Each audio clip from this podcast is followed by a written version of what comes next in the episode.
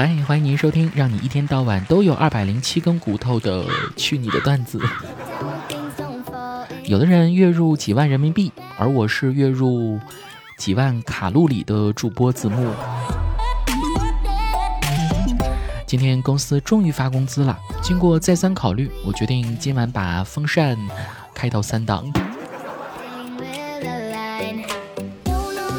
自从看了电影《喜剧之王》里的经典桥段，周星驰对张柏芝说的那句话，也真的好想跟你说，我养你呀，却一直没敢说出口，因为我害怕你真的答应我。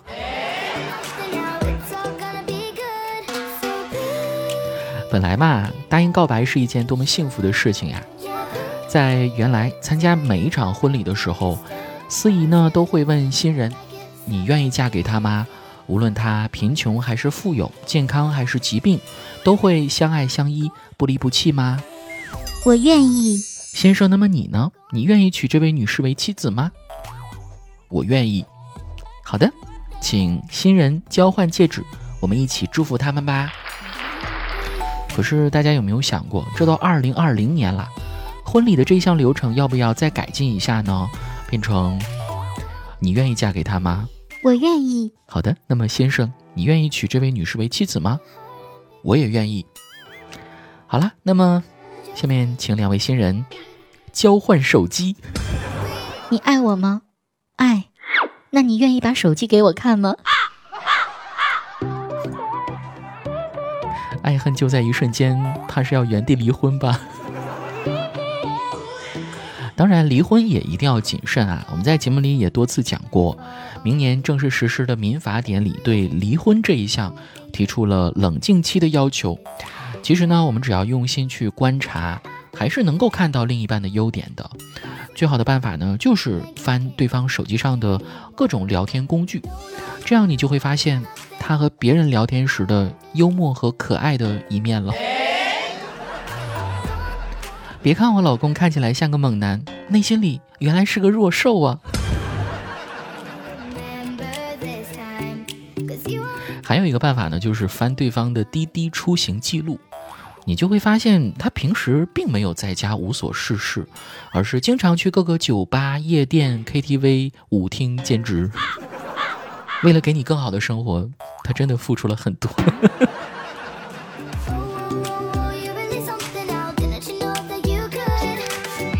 最近一个很流行的网综啊，《乘风破浪的姐姐》。当别人的男友看了《乘风破浪的姐姐》后，我要努力赚钱，让你天天做医美，天天用高级化妆品，五十岁也和他们一样年轻漂亮。而当你的男友看了《乘风破浪的姐姐》后，哇哦，这些小姐姐好漂亮，好想换个老婆哟。爱就要大声说出来，千万不要像我一样，以前脸皮薄。遇到喜欢的人都不敢告诉他，现在就不一样啦，现在遇不到喜欢的人了。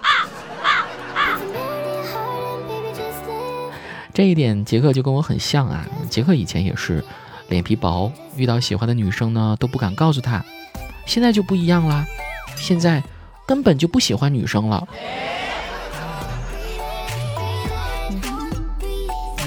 好的，段子的部分就和大家先分享到这里，下面进入到今天的问答时间。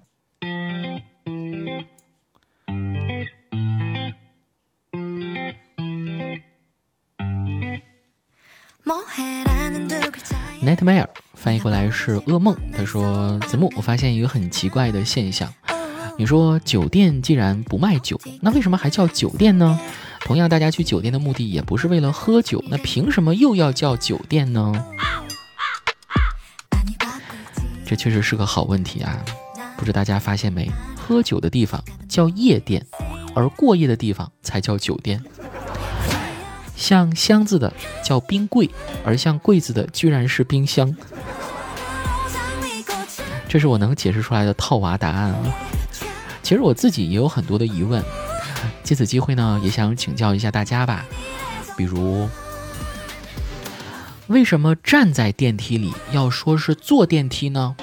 为什么明明是馍夹着肉，却叫做肉夹馍呢？为什么明明是太阳晒我，非要说成我晒太阳？为什么明明是给人用的，非叫马桶？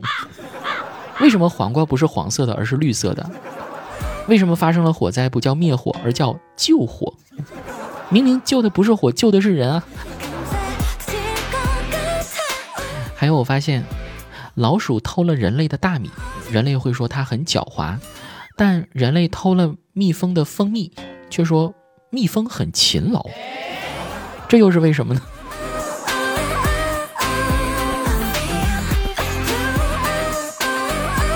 末是天下，他说：“子木听了你的舔狗日记，我作为女生真的要说一句，我们女生真正喜欢的正是这种舔狗类型的男生啊！我来举例说明一下：一，舔狗不论怎么约女生都约不出去，那是因为我们生怕自己实际的样子不够完美，不想让他的幻想破灭。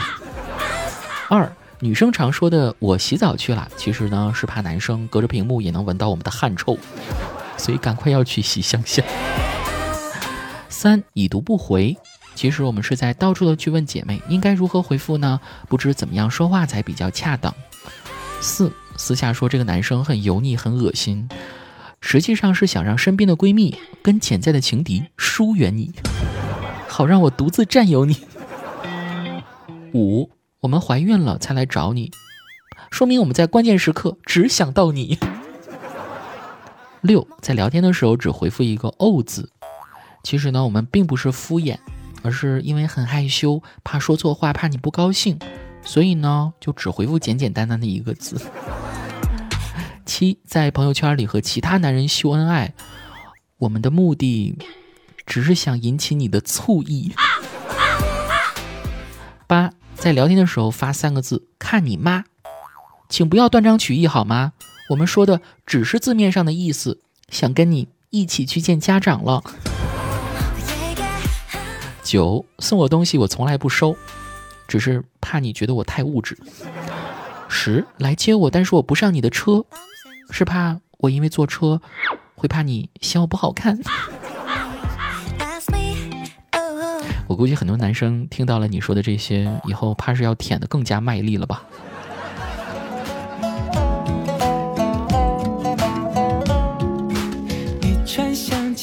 相见，天就会等重开眼。千呼万唤始出来，犹抱琵琶半遮面。转轴拨弦三两声，未成曲调先有情。弦弦夜一声声思，思索平生不得志。低眉信手续续弹，说尽心中无限事。